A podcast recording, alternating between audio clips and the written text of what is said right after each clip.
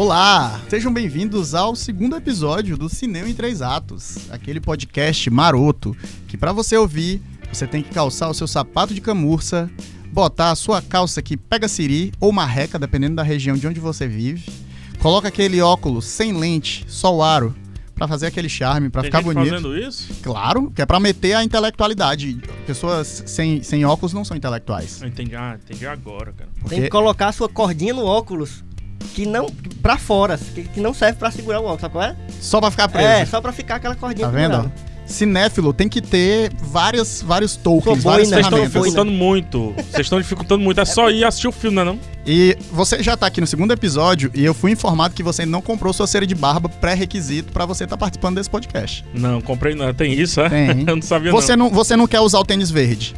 Você não quer usar a calça Mas eu pegando sou siri. careca, irmão. Mas Vai, vai. É, vai, eu carecas, sou careca. É, verdade. Vin Diesel, The Rock, mais Bruce Willis. Tudo bem. Eu vou, eu vou dar um passe dessa vez, mas a cera de, de, de barba tá, tá aí na- no pré-requisito. Tá bom.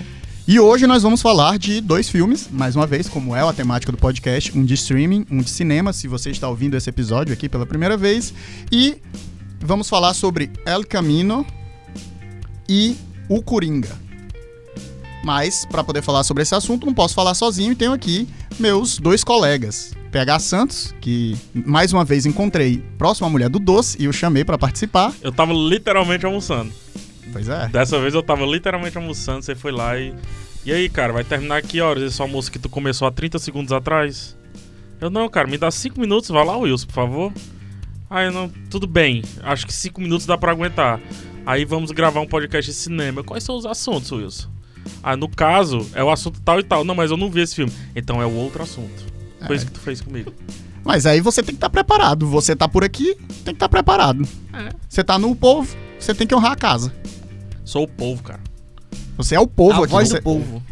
E essa outra voz maravilhosa do meu amigo Elvio, que eu já deixo salvo. Só isso aqui é só isso aqui, é esse convite de hoje é só pra mostrar quando você faz o podcast, você chama seu amigo pra participar logo nos primeiros 10 episódios, não no episódio 27.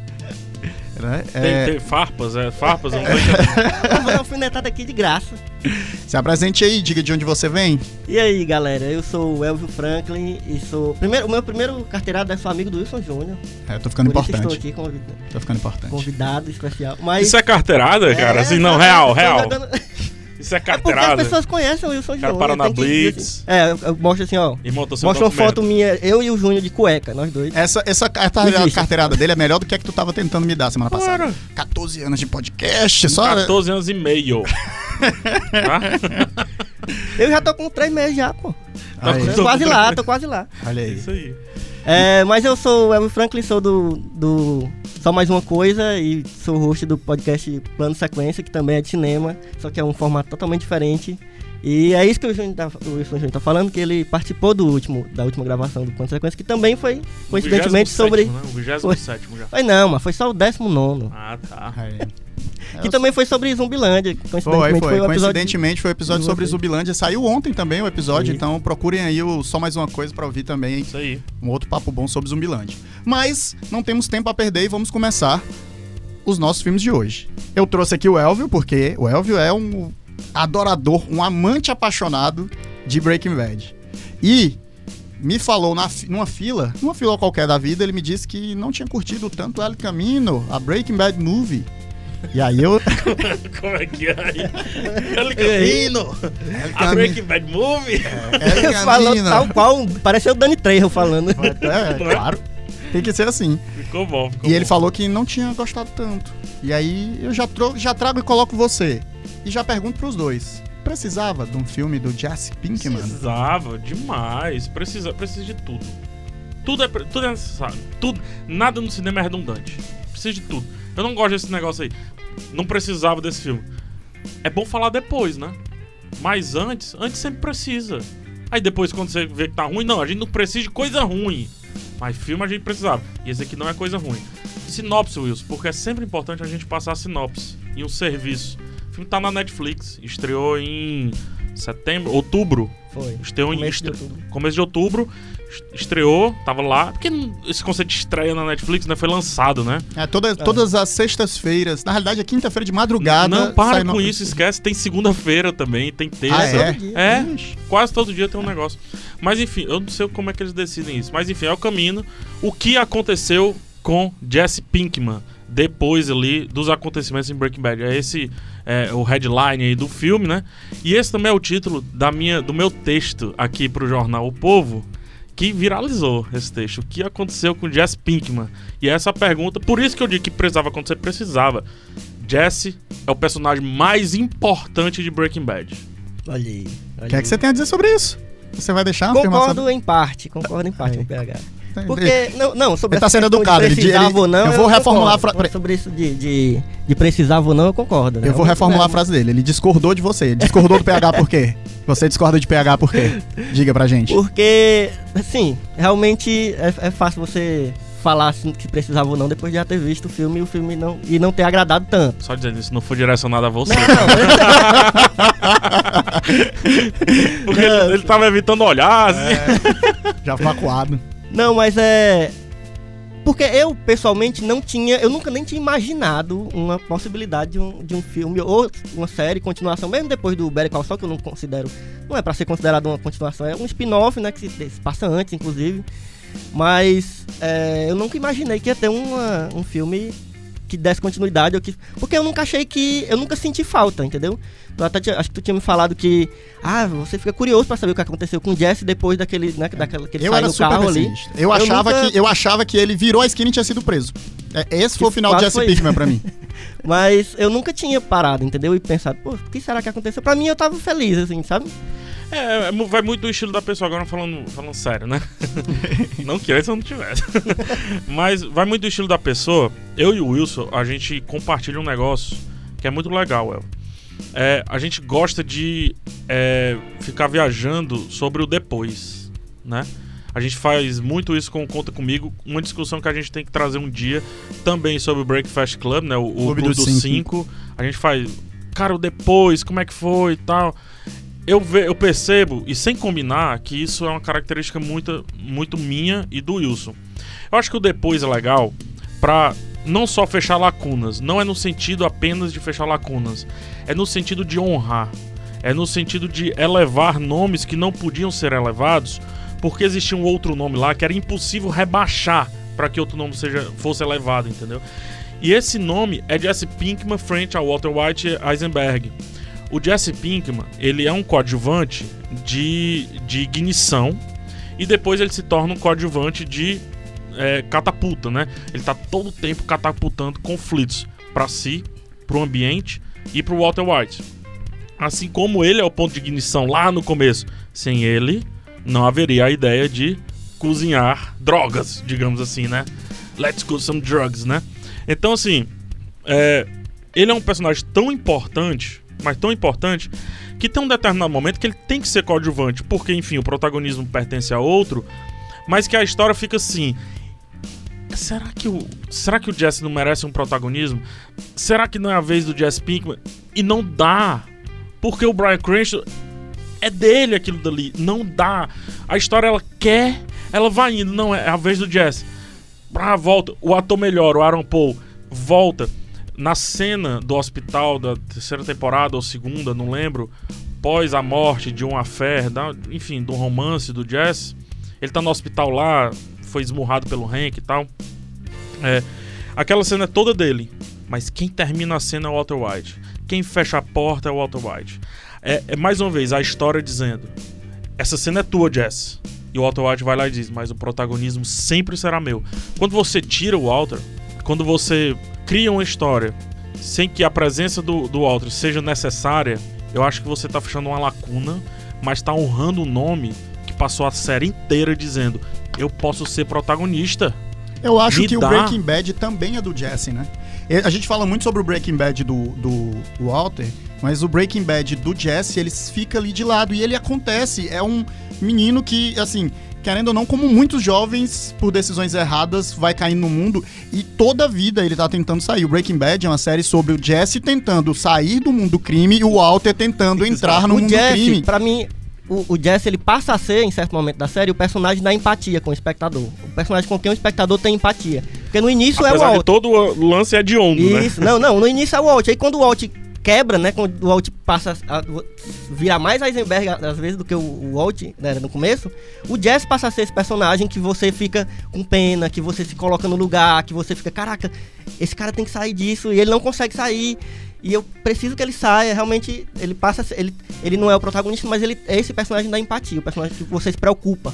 O Jesse nunca conversou sobre a Jessica Jones, né? A namorada dele. Sim. Ele, a série nunca parou pro Jesse conversar comigo sobre ela. Depois que aquilo tudo aconteceu, ele voltou para um redemoinho de confusão e assim seguiu. A gente nunca conversou, eu nunca conversei isso com o Jesse. Eu, eu queria ter conversado, e eu, nesse filme eu conversei. A cena final sou eu conversando com o Jesse dizendo: Irmão, não tem só um jeito de viver a vida. E quem fala é literalmente ela. Entendeu? É, eu nunca conversei com o Jesse sobre dizer assim: bicho, tô na empatia contigo, mas tu precisa realmente colocar três palavrões a cada duas, a duas palavras, né? Eu conversei com esse filme. Tem um flashback lá que mostra o Jesse e diz: Ah, rapaz, é, era esse o Jesse. Nem, eu nem tava lembrando direito. Mas a evolução do Aaron Paul, visualmente falando, né? E também do próprio personagem, faz com que ele, naquele cenário, não precise colocar um palavrão a cada é, meia palavra. Não, e por Entendeu? sinal, esse é um filme que mostra ele como um ator grande, assim, eu acho aí. No sentido de que a atuação dele é de alguém que não só não tá. Ele não tá repetindo o papel, ele tá recriando o papel que fez a carreira dele e tal. O que é alvo de críticas, isso. Está sendo alvo de críticas negativas. Né? Eu queria saber a opinião de vocês agora, colocando o host para responder. É bom que me dá tempo de respirar. É, o, o- é alvo de críticas o fato visual, estético, dele tá bem diferente. O que assim. Isso eu acho cada vez mais eu tenho achado isso uma bobagem, esse lance estético. Cada vez mais eu tenho achado que para você falar você não precisa aparecer, né? Isso reflete na vida também. É, o que é que eu queria saber o que é que o Wilson pensa porque eu não não, não lembro o Wilson Cara, falando sobre o, isso. assim, é, ele é quebrado, né? Literalmente, assim, não do Breaking Bad que a gente viu, né? Ele foi um cara que foi torturado, humilhado e tudo que ele era é desfeito dentro daquele buraco que ele foi colocado ali. Então, nada mais natural que o que sai daquele buraco ali não é mais aquilo que entrou, né? Então eu acho que, que isso é feito e, assim, é feito de uma maneira muito bem feita, né? É, é, Mesmo o lance, ah, mas o ator, como assim? Ficou tão velho, então mas aí a gente não tem como lidar com o tempo, né? Eu acho que isso é besteira. A história do Breaking Bad tá ali. Eu acho que, na verdade, esse. A fato da aparência dele tá diferente até empresta um pouco disso, né? Da gente ver essa transformação corporal de fato no, no, no- no personagem, sem que necessariamente haja uma necessidade de uma extrema maquiagem, né? O tempo de fato passou, o tempo desgasta ele e passa aquela mensagem pra gente de que, de fato, o fato de estar ali naquele buraco desgastou aquele sujeito, né? Quebrou e, e- e- acabou Ficou- aquela figura. Ficou mal acabado. Sim. Envelheceu mal, por sinal. Mala, mala amanhado, mala amanhado, né? O Mala tempo amanhado. não foi generoso com o Pinkman, sereno. Se- Sejamos verdadeiros aqui. Ah, não sei não, cara. Acho que. Acho que ele, ele tá pronto pra Marvel.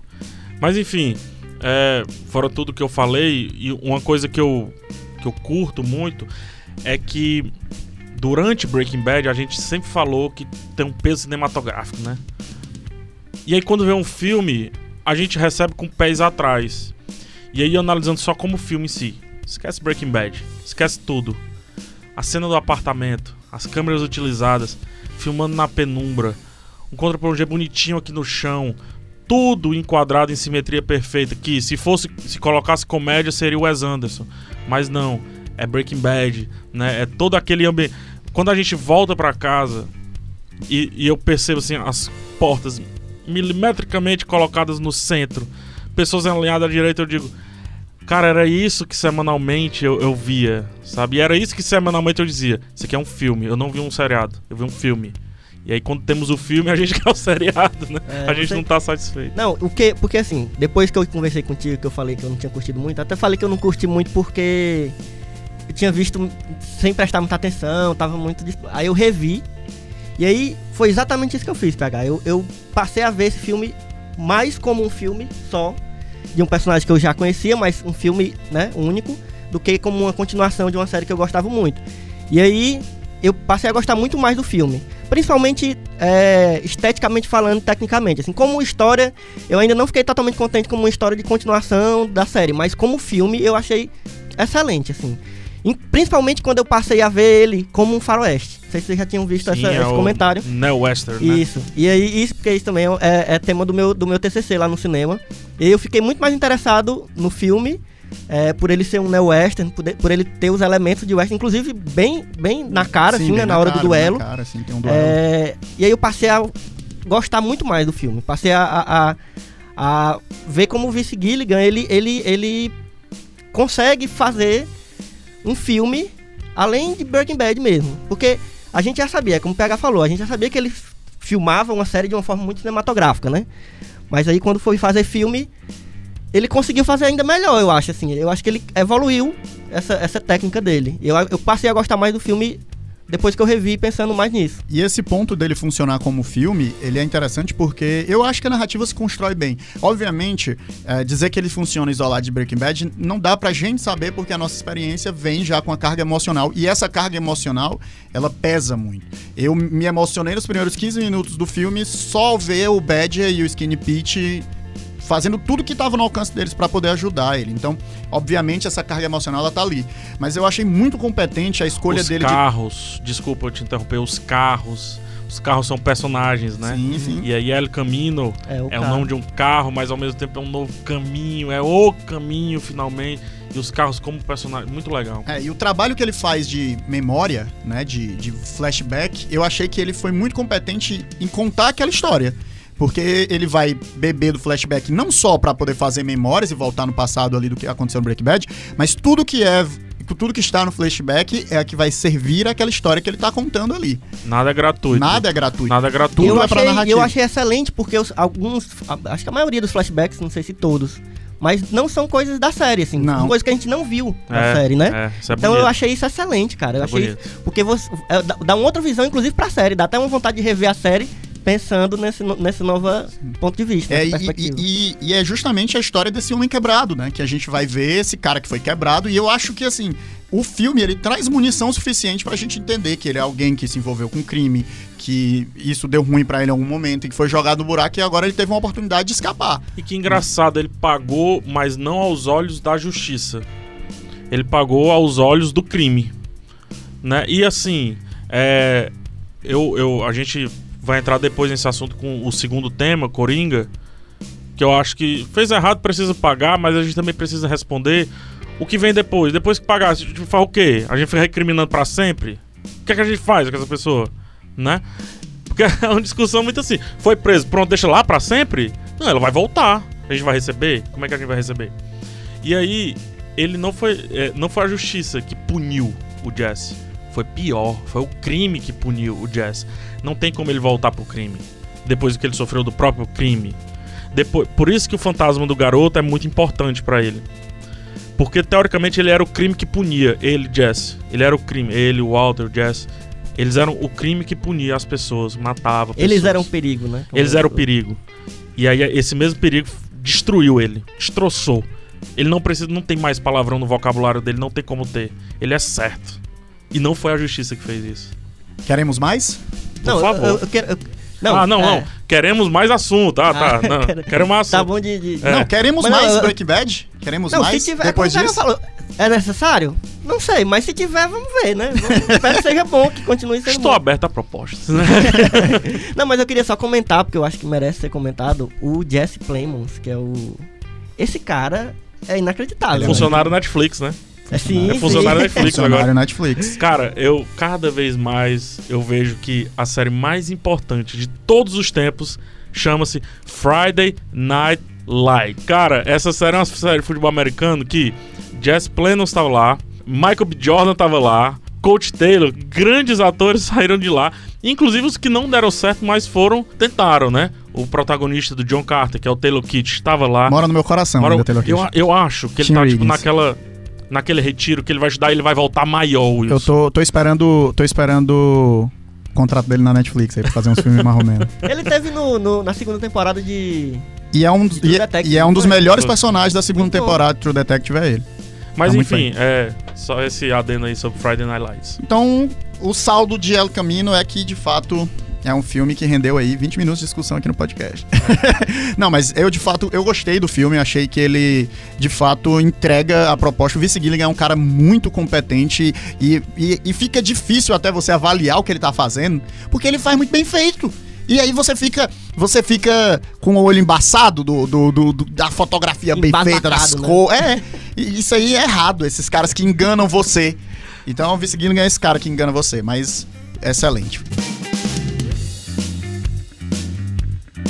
Terminamos o nosso primeiro ato, que foi um ato e meio aqui. Eu devo dizer que entramos, entramos no É. segundo ato já. Então vamos partir para o segundo filme dessa rodada. Um filme polêmico, um filme que está fazendo sucesso aí, quase bilhão já. Maior bilheteria de todos os tempos. R-rated, né? Que é para maiores de 18 anos. Se dizes. É. Isso é um dado real? É um real? dado real. É. Ganhou, passou o Deadpool 2, que era o que deti- detinha essa- esse título. E é o Coringa, o Joker, o palhaço, O Joker, né? o Joker, Joker. o Tem palhaço. até um bairro aqui em Fortaleza, né? Mas eu não Joker queria- Clube. Eu queria que a gente não tentasse falar do que já foi falado. Vamos tentar escapar das discussões? Acho legal a proposta. Coringa precisa de sinopse também, é porque eu sou esse lance da sinopse. Eu acho que é importante. É? Entregue a sinopse, Elvis Franklin. Aquele medo da sinopse, né? Coringa é um, é um filme sobre o clássico vilão do Batman, né? É uma, é uma nova história de origem pro, pro vilão, assim, que... Essa história, inclusive, acho que a gente pode discutir essa questão de história de origem, é uma boa, é uma boa discussão que a galera tá se perdendo na- nas outras e tal, né? Que são importantes, mas... Mas é uma história, de- uma nova história de origem desse vilão do Batman, que é um cara que se passa ali na Gotham na década de 80, e é um cara doente, tanto, né, psicologicamente falando, quanto a sociedade o torna doente. É, é bem complexo, assim. Mas é um cara que sofreu pra caralho e. Que é isso a sinopse? Ele, É, tá- tá- não, tá eu não quero dar muito. Est- Está sinopsado. É um, é um palhaço que deu ruim começou a fazer palhaçada real, né? É, Perigo. É muito perigoso. É, às vezes você elege presidente. Cara. cara. Cara, muito, já existe muito senso comum sobre o filme. Faz um tempo que ele foi lançado, desde a gravação. Acho legal pra gente atualizar nossas falas, né? Sim, eu e você, não me lembro a do Elvis especificamente, mas acredito que foi nessa linha parecida com a nossa, que foi que consideramos o filme perigoso. Veja bem, ele está usando a camisa do Ibis Sport Clube. né? O Ibis é o próprio Coringa, só não virou o Coringa. De tanto apanhar no futebol, ele poderia ter virado aí o Coringa, né? Não, o senso comum aponta para um filme excelente, tecnicamente, como filme, tudo, porém perigoso, né? Perigoso em seu discurso. Em seu discurso. Perigoso na tal. sua essência. O senso comum tá nisso, né? Quando gravei lá o, o, o meu, o meu vídeo, não tinha, não era tão senso comum. Né? Então, é, acho que essa era a discussão mais plausível. Não sei se hoje é a discussão que permanece. Como é que vocês estão vendo? Olha o roubando roxo, né? Desculpa, desculpa, Wilson. Não, você Mas eu tá. queria ver. 14 anos de podcast, rapaz. Não, É, pô, 14 não, sério, mas eu queria ver como é que. Qual é o, no- o, o novo senso comum do menino El, do menino Wilson? Qual é o novo senso comum de vocês com relação a esse filme? Atualizou a fala? Como é que tá? É complicado. Eu ainda. Eu não sei. Eu fiquei. Eu só fico dividido quando eu penso nesse filme ainda. É, eu acho que eu amenizaria esse meu tom de preocupação em, em fato dele ser perigoso. E eu entenderia mais como o espírito do tempo. Eu acho que o debate e a preocupação da gente em, em- em falar sobre isso. Resolveu. Hã? Resolveu. É, eu acho que esse era o importante. Eu acho que era importante. Não é nessa. Não é exatamente o problema do filme, mas é uma questão da nossa sociedade. Nossa sociedade é uma coisa que ela não debate mais as coisas, a coisa pela coisa. A gente sempre traz um olhar social, um olhar político, Aham. e a gente vai pensar nos impactos que aquilo pode trazer na sociedade. E a gente vive uma era de muito medo em relação a esses arroubos de violência, essas ressignificações de símbolos, né? Por sinal, até a gente é, viu, por exemplo, o Watchmen que traz a figura do Rorschach ressignificada como um símbolo de, de racismo, né? A própria máscara do V, né? Que, que é do. É, que virou um símbolo de Também. reacionarismo também. Então, Isso é uma coisa muito frequente. Aqui estamos historiadores novamente, que nem no primeiro episódio, né? é, Estamos historiadores e. e- O Wilson ele só se relaciona com o É, historiador isso, de alguma é. forma. Na verdade, esse podcast é um podcast é de historiadores que conversa sobre gostam mais de falar de cinema É. É um complemento ao, ao Mas podcast então, História. essa questão da, da ressignificação e da apropriação de figuras, né, de imagens, é uma coisa muito comum na história, né? E recentemente a gente viu isso, e mais antigamente também. E o, e o Coringa acaba vindo como um símbolo poderoso pra isso, né? Ele é realmente um, um personagem, e aí até eu coloco uma das primeiras perguntas, já puxando, e a gente pode discutir a partir dela, que é se precisava de fato ser o Coringa. É uma boa escolha ser o Coringa? Marqueteiramente falando, sim. Sim, é necessário, porque é, já existiu esse filme do Coringa. Chama Taxi Driver, né? É outro senso comum também que se formou. Mas também já existiu de outro jeito, Um Dia de Fúria. Olhando para uma de um com um viés mais pop, né? Mais popular, mais simples até.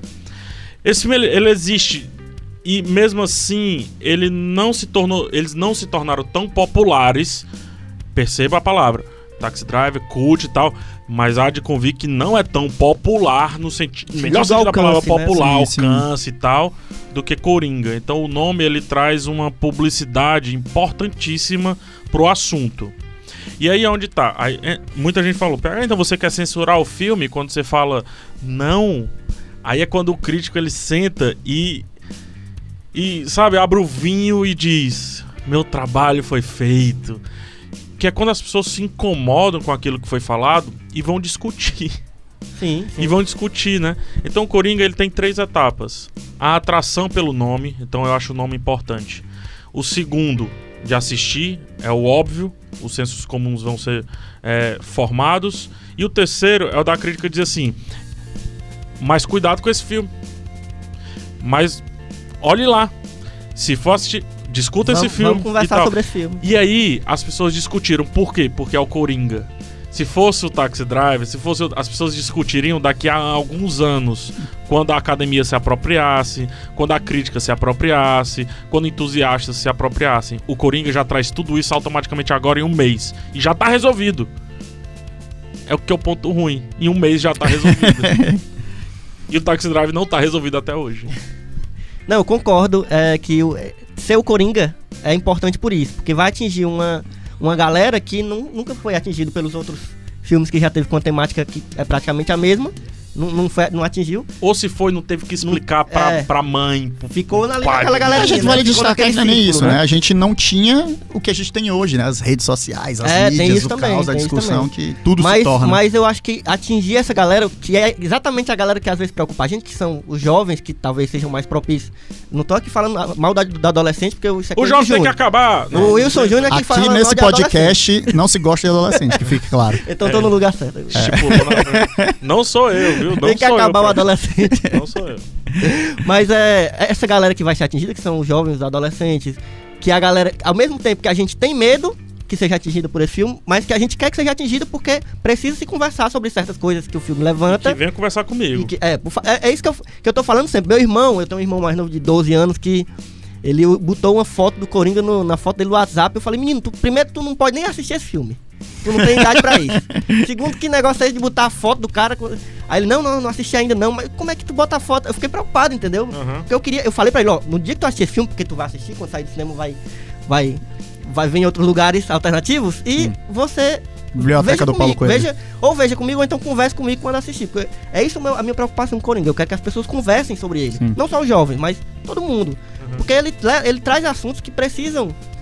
Ele, ele te- eu foi acho isso um feito, benefício né? E muito o grande. bom é que isso- isso foi sim, feito. Sim. Sim, sim, Tá sim, discutido. sim, sim, foi não bem tem mais discutido. como falar de Coringa é, sem, fa- sem falar sobre esses aspectos. É, né? e eu acho, eu achei, tipo assim, quem foi na linha de ah, isso não tem problema nenhum, foi simplório. É uma preocupação real, né? É um símbolo. E, e esse filme. Isso ah, é muito legal, porque essa pessoa ficou muito deslocada. É por isso que eu brinquei aquele lance. É na hora que o crítico senta, abre o vinho e diz trabalho feito, essa pessoa ficou altamente deslocada. Esse discurso, no começo, no furor do filme, não cabia do tipo, não, mas besteira, né? Não é porque jogou que. Não, esse discurso ficou fora. Isso aqui é muito bom. Uma das coisas que, que remete a essa discussão, né, e essa minha preocupação talvez no início, é porque pra mim ficou uma dicotomia de que é um filme que evoca o nome de um grande vilão, e por isso a pergunta precisava ser o Coringa, justamente porque o Coringa traz uma bagagem antes da própria narrativa, e isso mexe, né? Tanto que as pessoas ficam com essa um discurso muito presente do filme, ah, esse não é o Coringa. né? Porque, é, apesar de que existem várias versões do Coringa, mas é- esse é o impacto, porque, né, é um personagem. E aí eu pergunto, Uma frase, desculpa. Segura a pergunta. Se é pra todo mundo que tá ouvindo, achou que quadrinho começou quando o cinema começou, tá? Se você diz esse não é o Coringa, você tem que especificar qual. Porque tem uns 30 Coringa, né? Esse não é o Batman. Qual? Porque tem uns 80.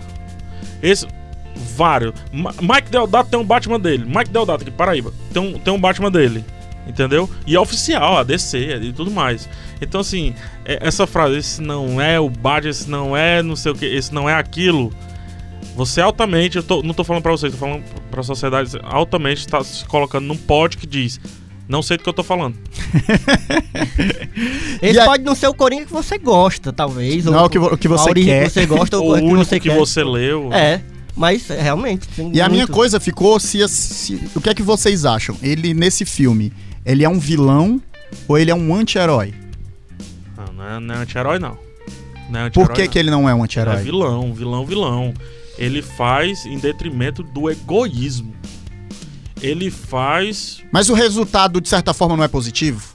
Bom, a câmera tá nele. A câmera não tá na sociedade. Mas a gente vê a repercussão na A sociedade. gente vê atrás dele. Nunca na frente dele. Mas a Nunca gente, na frente mas a gente dele. vê. E de uma certa parcela da Vamos- sociedade Sim, também. Vamos sim. pegar anti-heróis. Certo? Vamos pegar anti-heróis. Eu não acho o Batman egoísta. Eu não acho o Wolverine egoísta. Mas o justiceiro. Eu não acho o justiceiro. né, O justiceiro, justiceiro mesmo. O justiceiro. Pri- pri- Primeiro que tá usando arma, tá errado. Tá O justiceiro- matando, né? É, a- aí vamos naquele lance das versões. Tem um justiceiro ex- extremamente exagerado que ele é egoísta. O justiceiro, se a gente falar de, de audiovisual no, no TV e tudo, nenhum foi construído com esse egoísmo. É tanto que ele tem um, um- um carinho muito grande quando vê um injustiçado. Esse carinho, esse trabalho empático para com a sociedade e tudo, Coringa Não, mas você aí tá não escolhendo, você tá escolhendo um justiceiro. O justiceiro é um cara que é um assassino. Ele é um assassino psicopata. tem. O justiceiro é um cara Que- que, assassina tudo. Por conveniência, os alvos dele são pessoas ruins, mas é só um. Que ele julga ruim, Que ele né? julga Que ruim. ele julga ruim, mas beleza. Passa um órfão na frente dele, ele para o que ele tá fazendo agora e vai ajudar. Passa uma criança na frente dele, ele para tudo e vai lá resolver. Tudo. Wolverine pode estar fazendo o que for. Passa a Kit Pride ele diz: Essa menina eu tenho que proteger. O Batman pode estar fazendo o que for, tá morrendo aqui. Eu vou abrir mão da minha máscara, do que eu sou, pra ajudar a sociedade. Eu vou ser o perseguido, eu vou ser o Cavaleiro das Trevas. O Coringa em nenhum momento demonstra isso. Zero empatia com qualquer coisa que esteja acontecendo. É ele. É ele. Por isso que o espelho é tão importante no filme. É ele é o espelho, é ele é o espelho. É ele pintando a língua dele de branca, é ele é o espelho. Todo tempo. E tudo que acontece, aquele, aqu- todo aquele movimento que acontece na cidade, é independente dele, assim, não é uma, não, nunca foi intenção dele. É, é como o PH falou, é, é muito egoísta tudo que ele faz ali, tudo que ele faz é, é muito pessoal, é pra ele, é porque ele é problemático, é porque ele passou, ele teve um passado problemático. E a sociedade se apropriou né, a sociedade, uma parte da sociedade, eu sempre gosto de frisar isso, porque a gente vê uma certa galera que tá ali nas ruas, mas tem outra galera que não tá, tem... Mas a galera se apropriou daquele, daquele, daquela imagem e, E é, ele eles colocaram, e ele se É, alimentou, claro, se porque alimentou. Ficou grandão. ele- exatamente, ele, ele precisa dessa, dessa visibilidade pra, pra crescer como, como, como imagem. Então, pra ir além do a- vilão e do herói, ele é um revolucionário? Pra uma parte da sociedade, sim. Naquele contexto, pra aquele cenário, pra uma parte, sim. Ele é um revolucionário. Escolha você os seus revolucionários, mas ele é. É óbvio? Concordo, não, eu concordo. É, depende, porque é revolucionário também pra quem, né? É, é isso que pega É porque que você pergunta revolucionário para três historiadores aqui, num público onde estão três historiadores, revolucionário é do bem, revolucionário é bom e tudo, mas tem uns aí que fazem as revoluções às avessas, né? Então, Mas não- E não O necessariamente. que, é uma revolu o que é uma revolução? Eu sempre eu gosto, nas aulas de história, eu falo, eu sempre começo falando o que é uma revolução. Uma revolução nem sempre. Uma revolução é uma grande mudança. É isso que é uma revolução. Uma grande mudança, às vezes brusca, às vezes um pouco mais lenta, mas é uma mudança. eu fazia uns Pode ser lá bem em ou pra casa, mal. né? A gente não viu o resultado, né? A gente Eu falo- viu. A gente viu a celeuma, a gente É. viu o caos, a gente não viu o produto, Isso. se de fato aquele, aquele caos gerado pelo Coringa. Mas sim, ele é um símbolo revolucionário. A máscara dele é um símbolo revolucionário, inclusive para ele mesmo. A pintura dele, a faceta que ele cria, a persona, é uma revolução pra a vida dele mesmo. Ele muda a postura, ele muda o andar, ele desce dançando ali as escadas, Ah, Ele faz um discurso. faz um O discurso. último, o, o grande, o grande ato violento dele dentro da narrativa, ele é, compro- ele é, é, gerado junto de um discurso. Ele fala a razão pelo qual ele tá fazendo. Não é, uma, não é um ato banal, não é um ato qualquer. Né? E, e- e há um, um- um certo chamado.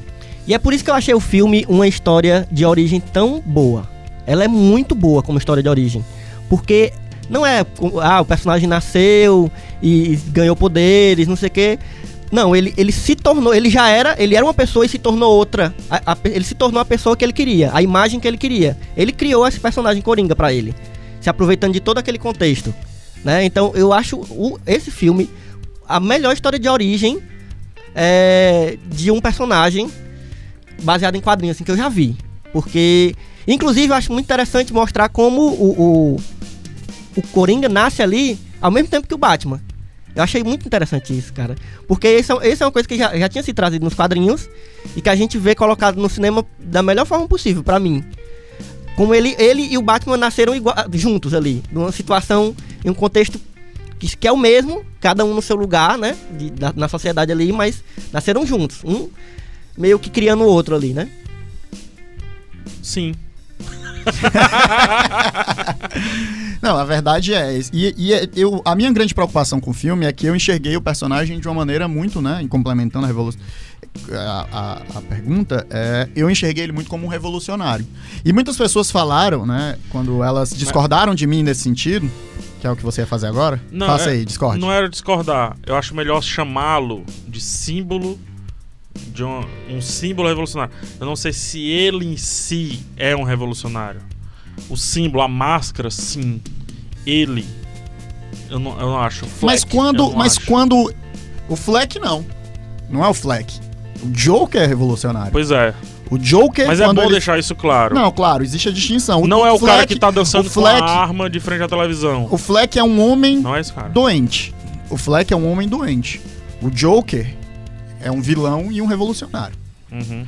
Então é, é- é importante a gente fazer a distinção entre as duas coisas, né? Porque ele transita pra isso. É, mas você pontuou assim fortemente que ele era um vilão. E eu tenho um problema com esse discurso do vilão como alguém que faz atos ruins ou atos criminosos, porque isso é um discurso utilizado dentro da nossa sociedade Versão de valores. é, pra você dizer, por exemplo, que uma pessoa que tá envolvida com tráfico de drogas, com crime, ele é um vilão. E o vilão, você tem que entender ele como o que ele é, que é um arquétipo. E ele é um arquétipo que representa o mal e aquilo que tudo que cir- circunscreve o mal. E esse discurso eu acho perigoso de jogar nas costas desse personagem nesse momento da narrativa, por quê? Porque ele é um homem doente. E aí eu me pergunto o quão. É, é, e ele não só é um homem doente, como a narrativa, a todo momento, ela mostra pra gente como homem. Como ações de um sujeito produto do meio dele. Olha, ó, é, primeiro, vamos, vamos distanciar um pouco da análise social da análise fílmica, de Sim. arquétipo, tá? Dentro do arquétipo, é, ele é um vilão. Quando se falando de história, narrativa e tudo, ele é um vilão, pra mim, por tudo que eu coloquei. É, eu ele não, é alguém motivado pelo mal. Pelo mal. Eu não com- levo tanto maniqueísmo pra sociedade em si. Porque, a não ser que eu acredite que existe alguém lá em cima todo tempo escrevendo a nossa história, e eu não acredito. Então eu não levo maniqueísmo pra sociedade. Eu acho mais os tons de cinza lá, né? Apesar do, do famigerado filme. No caso, a sociedade, ela consegue. O real, o, O real, a sociedade consegue fazer tom de cinzas muito mais do que a ficção. Acho que a sim, ficção porque na minha crença não tem um ser humano escrevendo a história lá em cima. já no, No, exato momento existe, que um né? ser humano escreve a história, então eu procuro arquétipos e eu tento localizar as coisas em arquétipos. Sim. Só pra separar um pouco, porque senão parece a minha opinião pessoal, é sobre vida. E não é. E, e assim, é, tinha outra coisa que você tinha falado sobre ele ser doente. Ele não é certo nem errado em ser doente. Sim. O Batman também é doente. O Batman é traumatizado. O Batman resolveria a vida dele, talvez, com terapia, com remédios. Quem sou eu, né, pra dizer o diagnóstico? Mas ele resolveria. Ele não precisaria comprar uma roupa preta, sair combatendo crime, subir o monte, conhecer. Não precisaria treinar artes marciais, não precisaria. Ele poderia também resolver ali, terapeuta, um ansiolíticozinho, um negócio ou outro, entendeu? Praticando um esporte, uma Praticando coisa um esporte, boxe, né? uma boa caminhada, né? Poderia. Lavar uma louça. Agora, se ele quis lutar pela justiça, contra a opressão, aquele negócio todo, top. Tem uma história para ler, né? E a mesma coisa que eu penso do, no caso do Coringa. Sim, é doente tudo, beleza. É, não, não tô minimizando isso. Como eu acho que se ele tivesse talvez se dedicado mais ali à terapia, aquele negócio todo. Não é nem a terapia, a psicoterapia, né? Já Mas a sentido. psicoterapia dele é cortada, é tiram dele. Teori- Tem uma teoria muito legal de que o filme é a terapia dele. Sim, eu vi essa teoria. Né? Eu não gosto porque é tipo aquela coisa de eu tava tudo Eu não gosto sonhando o tempo inteiro. é o devaneio. É, eu odeio isso. Mas, Acho atalho muito mas fácil. a gente pode analisar desse jeito, que o filme é, terapia, é um grande, Não, claro, um grande sim. pro- processo Que terapêutico. não funcionou muito bem porque ele terminou matando a psiquiatra ali. Ou pra ele funcionou muito bem porque ele matou, Na cabeça dele. na né? cabeça dele, ele matou o Art Fleck, né? Sim. No exato momento que ele se fantasia pela última vez de Coringa, tirou, aqueles traumas ali foram guardados e resolvidos, teoricamente. Mas você não sente, vocês, né, não sentem da narrativa que a narrativa tenta legitimar os atos dele a todo momento. É uma ódio ao vilão. É, o- é, o, é o meu discurso lá do meu vídeo. É uma ódio ao vilão. Não, é, isso, isso foi uma coisa que me preocupou desde, desde quando eu saí do- da primeira sessão do filme, assim. Se o filme estava querendo colocar em destaque uma imagem de um cara que fez barbaridades como ele fez, em destaque, assim, como se, como se fosse um. Como se ele fosse um, um revolucionário, como tu disse, como se fosse um. Quase um herói, para aquelas pessoas, mas sim um herói. E se o filme estava querendo mostrar ele daquela forma, que eu não vi, mas eu, mas amigos meus viram dessa forma. E aí eu fiquei nessa dúvida. Será se depende muito de quem tá vendo também? Porque assim, o, fi- o filme ele, ele, ele tem intenções. O cara quando pega uma câmera, ele escreve um roteiro, leva, faz, filma, ele tem intenções ali.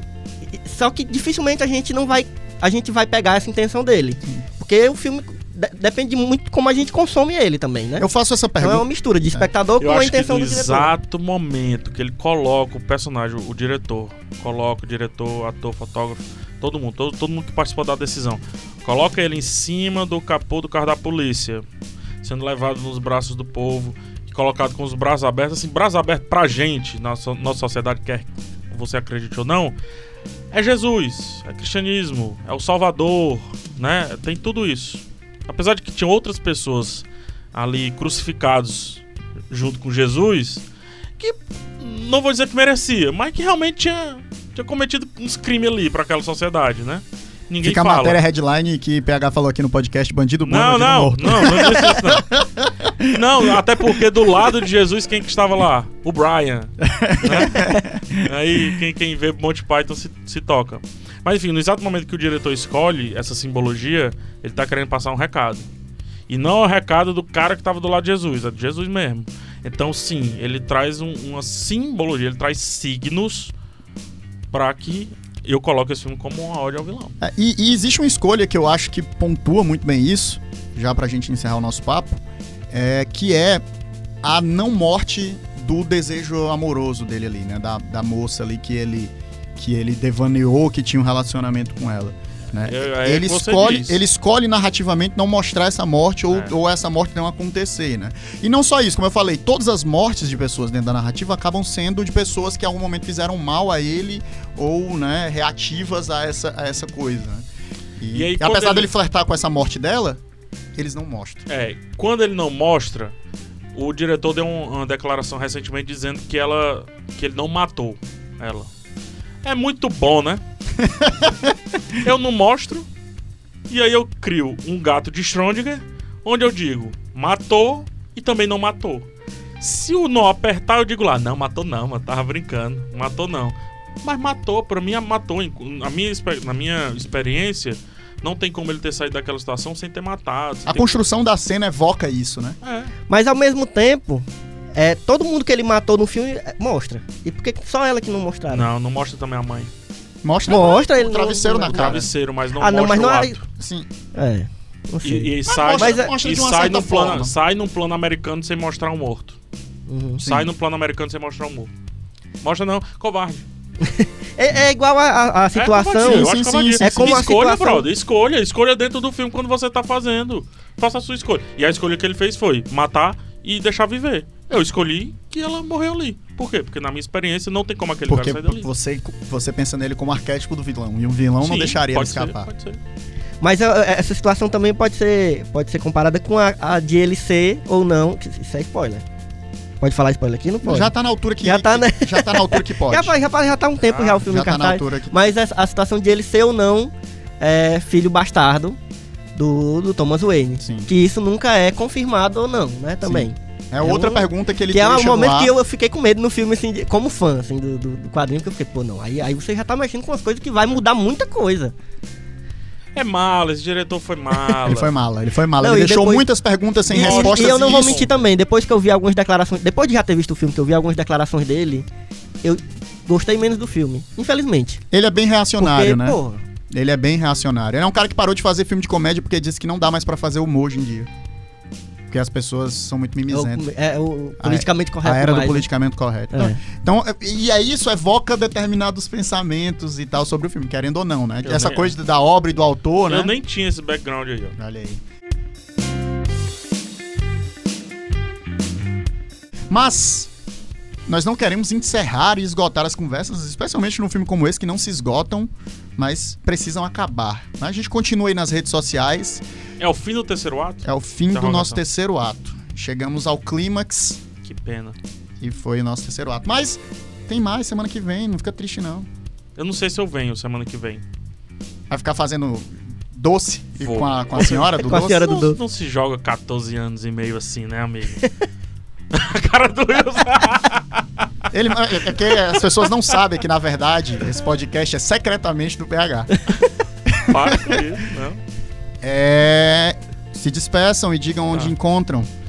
Cara, você pode me encontrar aí nas redes sociais. Acho que o melhor canto pra acessar tudo que eu venho a fazer depois são as minhas redes sociais, especificamente Twitter e Instagram.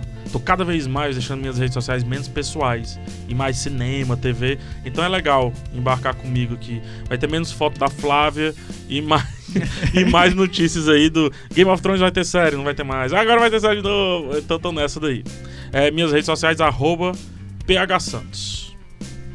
Bom, galera, eu também você me encontra nas redes sociais, no Instagram e no Twitter, principalmente. Nem me procure no Facebook, nem vale a pena mais no Facebook. Não aquele lugar Mas, lá, é, terra de ninguém, Mas no Instagram e no. Twitter eu sou arroba Elvio Franklin, tudo junto, nos dois. Elvio Franklin. Franklin, com K e N no final.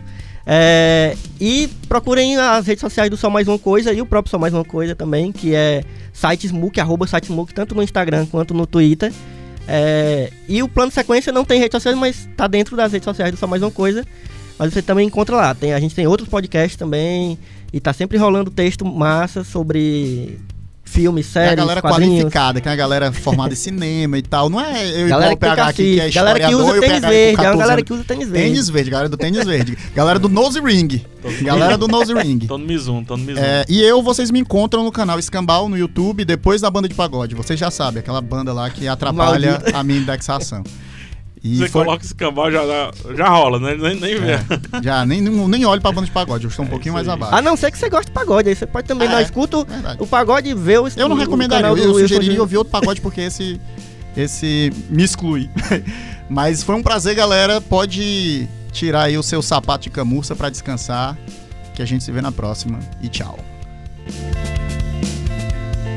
Esse podcast é uma realização aqui do Povo Online, com roteiro e a produção minha, Wilson Júnior, a edição e o áudio da Mariana Vieira e a coordenação de podcasts do João Vitor Duma.